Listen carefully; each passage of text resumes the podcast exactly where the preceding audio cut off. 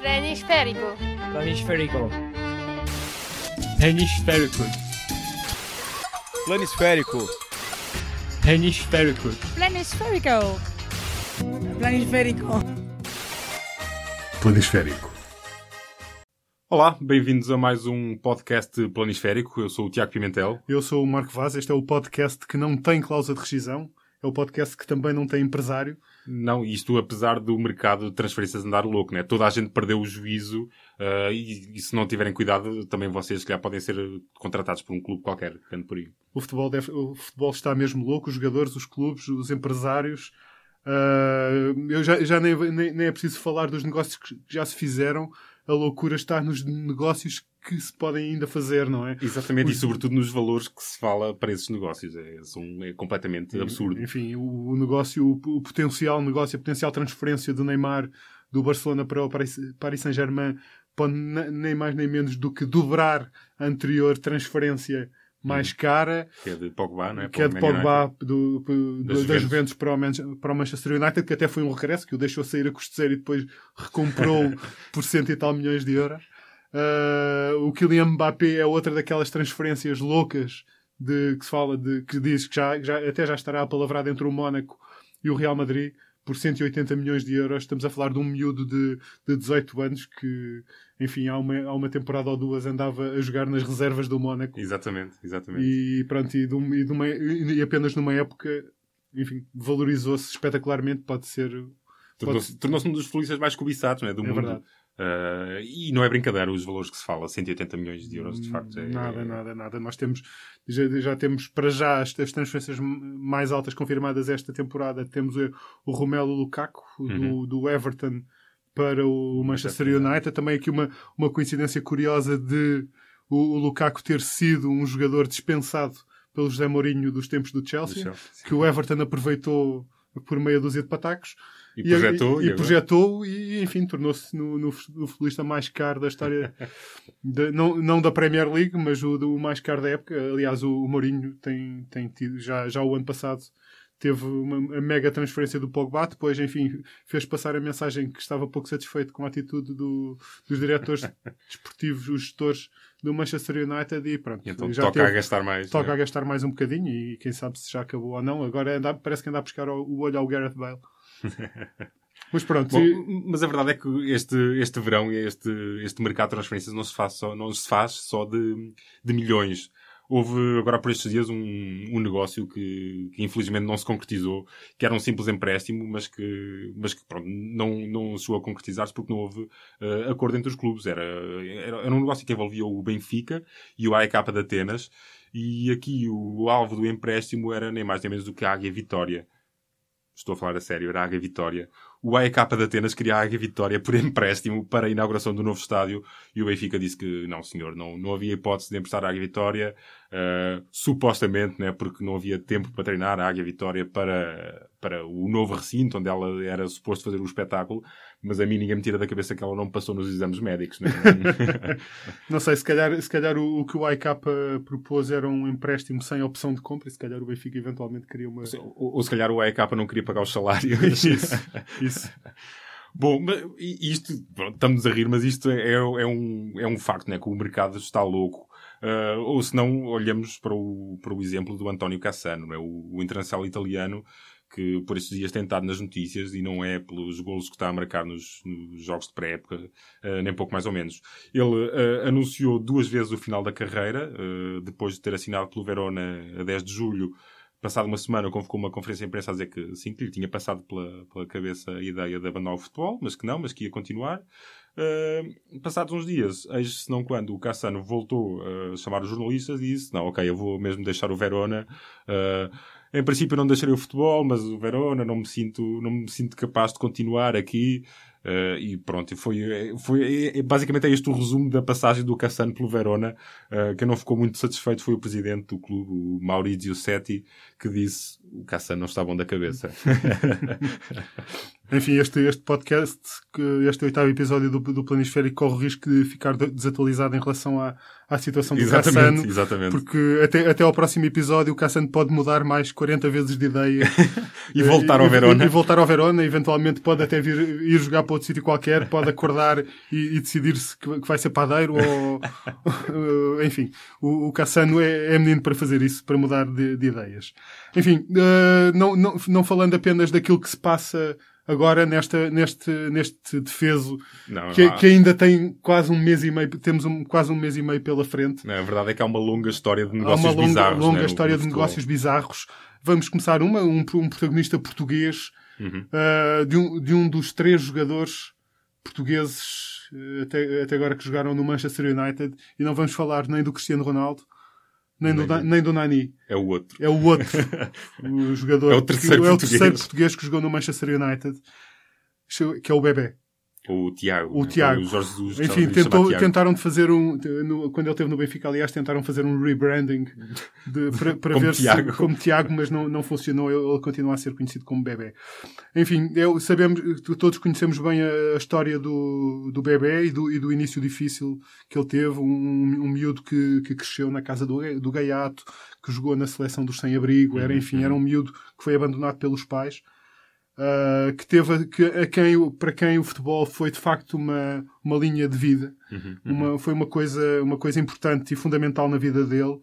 Que, mas o, e o percurso foi da, das coisas mais sensacionais e ascendentes e meteóricas que, que, nós, que nós conhecemos. Come, começa no Estrela da Amadora, passa depois numa época na, na, segunda ou na terceira divisão, já não me lembro bem, para o Vitória de Guimarães. Ele não, não, não chega sequer a jogar no Vitória de Guimarães. Depois ele faz só uns jogos fa faz, faz, faz, a pré-época. Lembro-me que na altura acho que o treinador era o Manuel Machado. É possível. Uh, e, enfim, ele não chega sequer a fazer a pré-época. Vai diretamente para o Manchester United por 7 milhões de, de euros. O, o, Alex Ferguson já admite na, na autobiografia que o Bebé foi o único jogador que ele contratou sem nunca ter visto jogar. Ok. okay. Uh, e, o, e, o, Alex Ferguson, enquanto esteve no Manchester United, nas das décadas que esteve no Manchester uhum. United, contratou centenas de jogadores. Sim, sim, sim. Portanto, dizer que, o que ele contra, que, enfim, já viu, de facto, viu muita gente a jogar antes de os contratar. O Bebé, o Bebé ter sido a exceção até nem é assim tão mau. Mas pronto, uh, 7 milhões por um jogador que nunca viu jogar.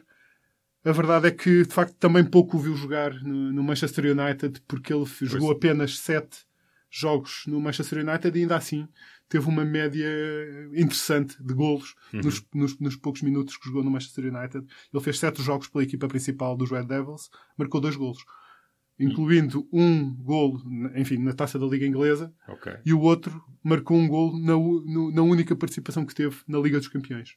Portanto, ele jogou para aí 20 minutos num jogo da Liga dos Campeões, marcou um gol. Uhum, Enfim, o Manchester foi, foi, contra uma equipa turca e o Manchester United já, já estava a ganhar por 2-0. Ele fez o 3-0.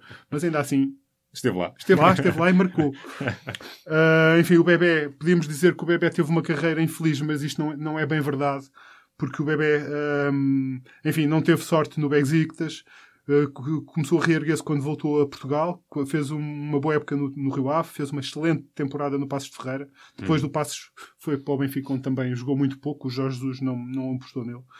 Mas depois teve, tem tido uma carreira segura em Espanha. Tem, já passou pelo Córdoba, passou pelo Raio Vallecano, está agora, vai agora começar a segunda época no Aibar. Uhum. E, e, pronto, e é um jogador que ainda tem 27 anos e tem tido uma carreira, enfim, interessante. Não, sim, não... Sim, digamos que, que ele a certo ponto deu aquele passo claramente maior que a perna, né? Claro. ao assinar pelo Manchester United, mas de facto não, é, não era sequer o craque que se fazia dele, não. mas também não é não, assim, aliás, o pior o, jogador do mundo. O, aquela citação, a parte em que as duas páginas em que o, que o Alex Ferguson dedica ao bebê na autobiografia dizia Uhum. ele via ele, ele de facto quando o viu nos treinos viu talento nele Okay. viu foi que ele não estava ainda bem, bem preparado para jogar Ok, numa ok. equipa como o Manchester Pois, United sim. mas, mas a avaliação que o, que o Alex Ferguson fazia é que com aquilo que ele podia fazer com os pés podia facilmente marcar 20 gols por temporada isto era a avaliação que o Alex Ferguson E fazia vindo quem vem, e 20 quem vem é um grande enfim, elogio, não é? Sim, sim. enfim, não foi o, o Bebé no Manchester United não foi o único jogador que foi contratado sem, sem, sem os treinadores o- alguma vez o verem jogar. Há outro caso que também aconteceu na Premier League, mas isto é um caso, eh, enfim, muito mais bizarro que o caso do bebê. Sim, sim, uma história que já, já contámos até Enfim, no, já, no contámos, planisférico. já contámos uma vez, já regressámos a ela, Exatamente. ah, porque este é um nome infame que, que aparece sempre em todas as listas de- dos piores jogadores da história da Premier League. Que, é o, um senhor chamado Ali Dia, que foi contratado pelo Graham Souness para o Southampton, Exatamente. que nunca o tinha visto Também jogar. nunca, exatamente. Nunca o tinha visto jogar, mas contratou porquê? Foi, passou-se em 96, antes do Graham Souness vir para o Benfica, isso só aconteceu um pouco depois. Acho eu. Sim, foi, foi Sim, isso. foi Foi, depois, foi depois. Ah, em que o Graham Souness recebeu uma chamada de alguém que dizia ser o Jorge Weah, grande avançado liberiano que jogava no, no AC Milan, a dizer que tinha um primo, nascido no Senegal, chamado Ali Dia, que era bom jogador. E o, e o Souness, o bom do, do Graham Souness, disse: Ah, diz, diz, diz ele para aparecer lá nos treinos. E, ele, o, e o Ali Dia apareceu, o, o Souness deu-lhe um contrato. Enfim, vi- viu um treino, há de ter visto qualquer coisa, ou então não tinha, tinha, estavam, tinha muitos lesionados, e lá lhe deu um contrato de um mês e convocou para, o jogo, para um jogo contra o Leeds. Enfim, o Ali Dia não, não pensava que ia jogar, ninguém pensava que ele ia jogar, mas entretanto a estrela dessa equipa, o Mathieu Let- Letizier, lesiona-se aos 20 e tal minutos. E o Ali Dia tem de entrar. Foi tirado às feras. Foi tirado às férias. Enfim, uh, 53 minutos depois, o Graham Souness teve de o tirar porque ele era tão mau, tão mau, tão mau que, enfim, não, não estava a fazer nada. Não estava a fazer nada em campo. E ele, ele retirou. A história, a história do Ali Dia no Southampton acaba aqui, mas, mas, mas a história, mas, o, mas a- o mito do Ali Dia não acaba nunca. Tornou-se um, Tornou-se um ícone um ícone, inglês. exatamente. Enfim, era, foi um, é um tipo que, foi, que era muito difícil de, de encontrar, mas que 20 anos depois disto acontecer, o ano passado, houve uma jornalista que conseguiu encontrar o Ali Dia e pronto, e disse que o Ali Dia manteve, a, manteve a sua história, que era um futebolista que tinha jogado nas camadas jovens do Paris Saint-Germain e que, e que, pronto, sobre, sobre aqueles minutos infames que ele teve na, na Premier League, dizia que estava de consciência tranquila e pronto, e agora era um empresário. E pronto, Pronto, e, re- refez a sua vida, não é? Exatamente, pronto. Não teve uma carreira de, de futebolista, mas não quer dizer que, que não tenha tido uma, uma boa vida. Enfim. Claro. Bom, e, e se o Ali Dia eh, pronto, defendeu a sua história até ao fim e dizia que era futebolista, há, há aqui um outro caso, um, um também célebre no, no futebol mundial, em que esse, de facto, não tem vergonha nenhuma na cara disso. Não, eu nunca fui futebolista, eh, assumiu-se mesmo como impostor. Eh, estou a falar-vos do Carlos Henrique, conhecido no, no mundo do futebol como Carlos Kaiser. É um tipo que passou por alguns dos principais clubes do futebol brasileiro, não é? E, e por principais clubes estou a falar do Botafogo, Flamengo, Fluminense, Vasco da Gama. Uh, também jogou no México, nos Estados Unidos e em França, uh, ao longo de uma carreira de 20 anos, uh, em que ele conseguiu a proeza de raramente entrar em campo. Isto porque o Carlos Kaiser um, simulava lesões, inventava histórias, havia mil e um pretextos que ele invocava para não poder jogar, e assim, pronto, ia passando pelos ping- entre os pingos da chuva. Um, e, e pronto, e, e mantinha-se assim nos clubes alguns meses até descobrirem que ele de facto era um impostor e corriam com ele. Uh, ele tornou-se célebre exatamente por causa disto, porque andava sempre a saltitar de clube em clube, uh, onde, onde, pronto, con- conseguia conquistar um lugar no, no plantel. Um, e isto é uma história muito interessante que vai dar um livro, vai dar um filme também. Uh, e, e o Carlos Kaiser tem dado algumas entrevistas e, e numa delas disse não me arrependo de nada, os clubes já enganaram tantos jogadores que alguém tinha de vingá-los e o Carlos Kaiser assumiu-se como o justiceiro do futebol e, e- e pronto, e, e ao longo desta carreira bizarra, não é? Foi, foi o futebolista que basicamente nunca jogou. Achas que ainda, hoje em dia, no futebol de hoje em dia, ainda há jogadores que, que se fazem passar por, por impostores? Tenho poucas dúvidas. e sobretudo nesta era dos milhões, né, em que toda a gente gasta sem critério. eh, acho que talvez não fosse muito difícil eh, alguém vir aqui repetir o, O número do eh, Carlos o nome Kaiser. do Carlos, Ca- do Carlos Kaiser, exatamente. Há, há outra história também extraordinária que é de um rapazinho moldavo chamado Massal Bugduv. eh, que aos 16 anos foi eleito pelo The Times como um dos jogadores a seguir, assim, uma das grandes promessas do futebol mundial. Eh, o problema é que este rapaz não existia. Eh, o Massal Bugduv foi uma invenção de um adepto irlandês do Arsenal, que, pronto, que era ávido seguidor dos rumores, das transferências, das notícias online e tudo. Ahm, só que frustrado né, por, por, por os inúmeros rumores que não se concretizavam, decidiu lançar este, este Massal Bugduv uh, nos fóruns online, assim, de, onde se comentavam as notícias do futebol, assim como uma espécie de uma experiência social para ver até onde é que aquilo chegava. E a verdade é que chegou muito longe, começou a ser notícia e o The Times, né, que é um dos jornais mais respeitados de Inglaterra, uh, incluiu o Massal Bugduvo numa lista de, de promessas do futebol mundial. Curiosamente era o número 30, portanto não estava assim tão mal colocado, né? Uh, e pronto, é, esta é a história de Massal do futebolista que não existia, basicamente. Uh, e, e, não é caso único, não é? Não é, não Aliás, é. Né? Temos também um, exemplo aqui muito próximo é, de nós. Não é, temos o... Todos nós, ou pelo menos quem, quem, muita gente que gosta de futebol já terá jogado uma ou, outra, ou várias versões de um jogo chamado Championship Manager ou Football Manager. Uhum. E, e no, no, na edição de 2001-2002 do Championship Manager, o melhor avançado do jogo era um rapaz chamado Tom Madeira, uhum. que começava o jogo num clube que era o Gouveia. Exatamente. Enfim, uh, que na altura, eu, não, eu não, confesso que não faço ideia em que, em que, divisão é que está o Gouveia, mas na altura aparecia abaixo da terceira divisão. Portanto, enfim, era um clube muito pequenino na, no, na, no jogo. Uh, a verdade é que o, o Tom Madeira era o melhor avançado do jogo. Uh, rápido, uma máquina era, era daqueles, daqueles jogadores que nós comprávamos sempre para, para marcar gols e baratos. Sim, e baratos. Sim, sim, o sonho de qualquer treinador é arranjar o melhor avançado do mundo por, por meia dúzia de tostões. Era isso precisamente que o Tom Madeira permitia fazer no, no, no, no Championship Manager. A, a verdade, de, de, para resumir a história deste, deste caso, é que o Tom Madeira não existia.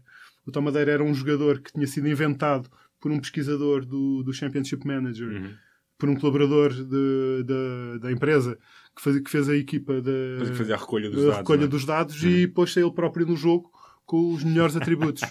eu, eu, há uns tempos falei com o, com o chefe da, da pesquisa portuguesa, o José Chieira, que me disse que, o, que houve gente a, a perguntar uh, quem era este Tomadeira e como é que eles o podiam contratar. Uh, portanto, isto clubes era, a sério. Clubes, portanto. clubes a sério, é verdade. Portanto, eh, que não, não, não, não venham dizer que os clubes não olham um bocadinho que seja, pelo menos, para a base de dados do Championship Manager ou do Football Manager, porque, porque a verdade é que é, é realista sim, em sim, alguns sim, casos. Uh, ou na maioria dos casos, ou eles procuram que seja realista, uhum, e, uhum. e, por isso houve gente, houve clubes que andaram a, a perguntar pelo Tomadeira, ele não me quis dizer quais, mas enfim, uh, o Tomadeira foi, foi o grande jogador que nunca existiu, mas continua a ser o, digamos, o, o Eldorado para qualquer treinador Exato. de futebol. E, e, muito acarinhado também pela, pela própria empresa, não é? que é verdade, fazia o jogo, não era, não era o nome é, da equipa. É verdade, eles tinham. Uh, é a Sports Interactive. Ou, a Sports Interactive, Sports. Interactive, cuja a equipa que, da Sunday League, a equipa deles da Sunday, Sunday League chamava-se o FC Tomadeira. Portanto, mais uma daquelas invenções que, é que ficará para a história, não é? tal, tal, como o Bugduv. Uh, e, e, pronto, e, e, já que estamos numa de mercado de transferências, não é? Uh, aqui não vamos falar de jogadores inventados. Os jogadores inventados acabaram com o Tomadeira, mas, mas, mas, é um facto que os clubes nacionais têm enfiado algumas barretadas é? ao longo dos anos. e, e, nomeadamente, se formos olhar para os três ditos grandes do futebol português, é? Uh, há casos que são um pouco flagrantes né? de, de, de falta de aptidão futebolística, digamos. Não sei se queres começar tu ou se, uh, ou se posso começar é assim, eu. Pode, de facto, acho que todos os clubes do mundo devem ter exemplo, a, sua cota, de a flops, sua cota de flops. De facto, ninguém, ninguém acerta a 100% nas contratações. Uh, e os, os, clubes portugueses não fogem à regra. Sim, o, uh, recentemente o Benfica não, é? passou por lá aquele guarda-redes espanhol, o Roberto, que deixou a herança que deixou, não é? Sim, o, o Roberto, o Roberto, curiosamente, depois, uh, enfim, de todas as vezes que, que ele foi uh, assobiado na luz, também foi assobiado quando uma vez regressou, penso que na, pela baliza do Olimpia, na baliza do Olympiacos e fez uma grande exibição. Sim, sim, é possível. É e foi mais uma vez que foi mais uma vez assobiado. Sim, o Benfica o Benfica, enfim, tem, tem outros, vamos falar o Roberto, enfim, já foi contratado há, para há oito anos, Sim, parece que foi ontem. uh, de facto, outros exemplos mais recentes são o, o Ola John e o, e o Adel Tarabt, que, que, são dois jogadores que ainda estão ligados por todos os efeitos ao Benfica, ao Benfica é que, eu, que acho que são, são um bocado. Não sei, o Benfica não saberá bem o que, o que lhes fazer, se sim. os emprestar, se os dispensar. E, o Tarap nem nunca sequer vestiu a camisola do Benfica, sim, da equipa principal, jogou, jogou, na equipa jogou, B. Jogou na equipa B. O Ala John ainda chegou a jogar na equipa principal, mas sim, o sim, o Ala John, aliás, eu sobre o Ala John vou fazer aqui uma, uma confissão que que há, que há uns 5 ou 6 anos, quando fui fazer a final do Benfica em Amsterdão, Benfica contra o Chelsea. Uh, fui entrevistado por um jornal holandês que me perguntava o que é que eu achava do Olá John. E eu, na altura, dizia que o, que o Olá John era uma grande promessa e que podia ser um potencial grande negócio para, para o Benfica. Enfim, como eu estava errado e Bom, como é isso, foi, que... isso foi só cortesia, não é? como- Foi só cavalheirismo. não, na, porque na verdade o Ala John na altura parecia ser um futebolista promissor. Uhum. Uh, Passaram-se alguns anos e pronto, o Ala John anda de empréstimo em empréstimo. É, é. Sendo que o Rui Vitória, quando entrou, ainda, ainda tentou apostar no Ala John Sim, de início, sim, sim, mas uh, sim. enfim, sem grandes, sem grandes efeitos. Bem, ali lado também há, há flops a Sim, claro, né, em Alvalade. claro. Isso no, no Sporting, uh, de facto, podemos. Há, há- muitos, muitos recentes. Sim, sim, Uh, vamos nos concentrar apenas em dois ou três, porque senão ficámos aqui o, o resto do programa. Uh, falo de, de Chicabala, por exemplo. sim. Chicabala, O, o, esse- o- fenómeno o, egípcio. o, o- o mago egípcio que o Sporting foi descobrir, eh, acho que ou Ali, ou acho que era o Al-Ali ou aos Amalek, já não tenho a certeza. Sei que jogou 15 minutos num, final, num último jogo da época. Sim, sim, Tentou sim, sim. fazer uma, uma finta nesses 10 minutos.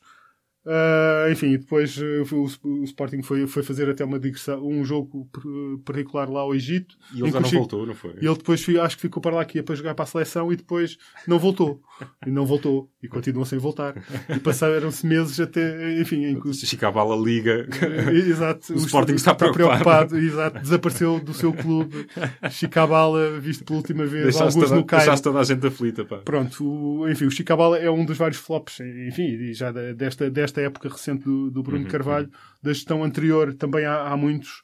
Eu destaco um, que é o Luís Aguiar, um médio uruguaio, apenas porque nunca jogou e Exato. nunca se percebeu bem porquê, porque havia ali qualquer coisa com, com o departamento médico, enfim, não, não, não sabemos, mas é, Luís Aguiar, mal- que é uma história mal que, contada, que acho que está muito mal contada ainda. Sim. E para que o Porto também não se fique a rir. Eles também têm uma- a, sua, a sua listinha Sim, de sim, claro, sem jogadores dúvida. que não vingaram, para sermos simpáticos. Sem dúvida que sim, né? Recentemente eles- o Porto pagou bastante caro um médio chamado Janel Imbulá, que se aguentou seis meses no Dragão e rapidamente foi despachado para o Stoke City, uh, basicamente pelo mesmo valor que tinha custado a transferência dele quando veio do, Uhum. do Marselha para o Porto. Um, e pronto, e era um moço que de facto não mostrou nada ali no meio campo, não, não, não justificou minimamente o valor que, que tinha sido o pago Ro- por ele. Roland Lopetegui chamava-lhe o Ferrari, não é? Sim, mas era mais um calhambeque, vá.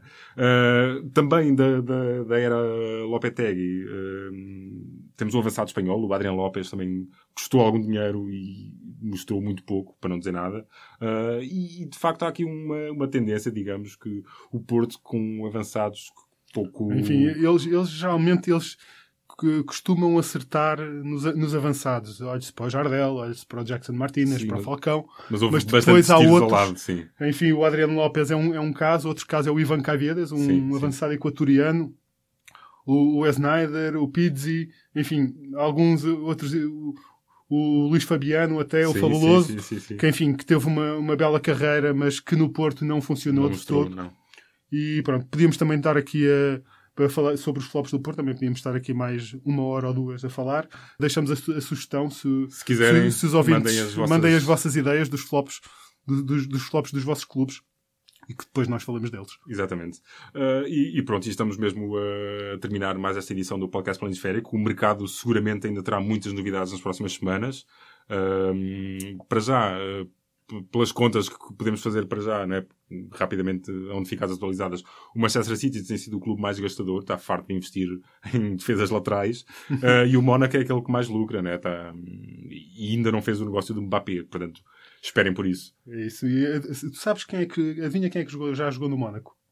Uh, Estás a falar do Ricardo Carvalho? Ah, sim, o o, Ricardo, João Moutinho. O Ricardo Carvalho já Bernardo jogou no Mónaco, o Bernardo Silva também, mas quem também jogou no Mónaco, na já longínqua época de 2008, 2009, foi o nosso, o, nosso companheiro de todos os, todos os podcasts do Planisférico, o Freddy Adu. O nosso querido Freddy O nosso Adu. querido Freddy Adu, que nessa época, em Na altura 2008, ainda jogador do Benfica. ainda jogador do Benfica, foi emprestado, aliás, pelo Benfica ao Mónaco. O Mónaco que era treinado pelo Ricardo Gomes, também um, um- Uhum. um antigo jogador do Benfica, um defesa central, que era o treinador do Mónaco. Uh, nessa época, o Freddy Adu fez nove jogos na Ligue 1. Uau.